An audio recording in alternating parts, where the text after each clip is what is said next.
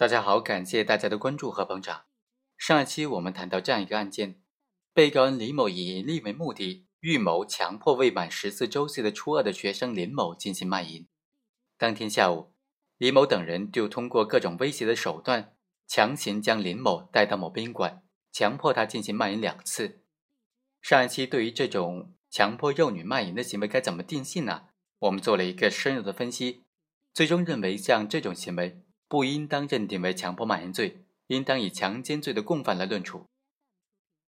在定性的问题解决之后，量刑的问题也是一个很大的争议焦点。本案这种。强迫幼女卖淫的行为该怎么量刑呢？我们认为，强迫幼女卖淫的行为应当属于强奸罪第三款规定的奸淫幼女情节恶劣的情形，应当在十年以上有期徒刑、无期徒刑或者死刑这个量刑幅度之内进行量刑。首先，从相关犯罪横向的比较来看，《刑法》第三百五十九条规定，引诱不满十四周岁的幼女卖淫的，处五年以上有期徒刑。辽宁省高级人民法院关于常见犯罪的量刑指导意见实施细则当中也明确规定，容留介绍不满十四周岁的幼女卖淫的，可以在五年到六年这个有期徒刑量刑幅度之内进行量刑。强迫幼女卖淫行为比引诱、容留介绍卖淫是更加恶劣的。根据刑法当中举轻以民重的解释的原则，这个强迫卖淫行为的起刑点也应当高于此类行为。第二，从强迫幼女卖淫行为的社会危害性来看，不满十四周岁的幼女一般都是初中二年级以下的学生，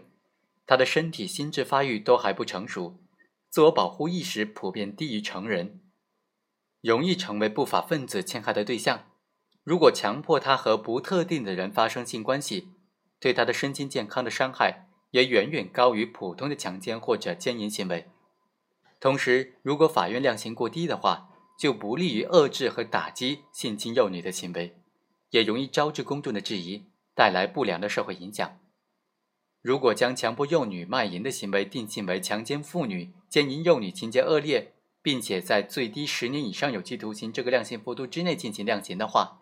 就能够更好的做到罪刑责相适应，并且兼顾了公众的情绪，同时收到更好的预防和打击犯罪的效果。所以啊，本案应当是以强奸罪论处，在十年以上有期徒刑、无期徒刑或者死刑这个量刑幅度之内进行量刑。在本案审理过程当中，有另外一个争议焦点也是非常重要的，被告人主观方面的认定该怎么认定呢？将强迫卖淫行为认定为强奸罪，需不需要说被告人明知对方是幼女呢？从理论上来说，故意犯罪它是认识因素和意志因素相结合的。只有认识或者应当认识到犯罪结果的发生，才能够以故意犯罪来定罪处罚。所以，认识到对方是幼女是该案认定为强奸罪的必要的条件。但是，司法实践当中比较复杂，被告人通常以各种理由辩称说不明知被害人是幼女，这就给司法实践当中的认定造成很大困难了。根据《关于依法惩治性侵未成年人犯罪的意见》当中的规定。对不满十二周岁的被害人实施性侵行为的，无论被告人如何辩解，都应当认定为行为人明知对方是幼女。对于性侵已满十二周岁、不满十四周岁的被害人，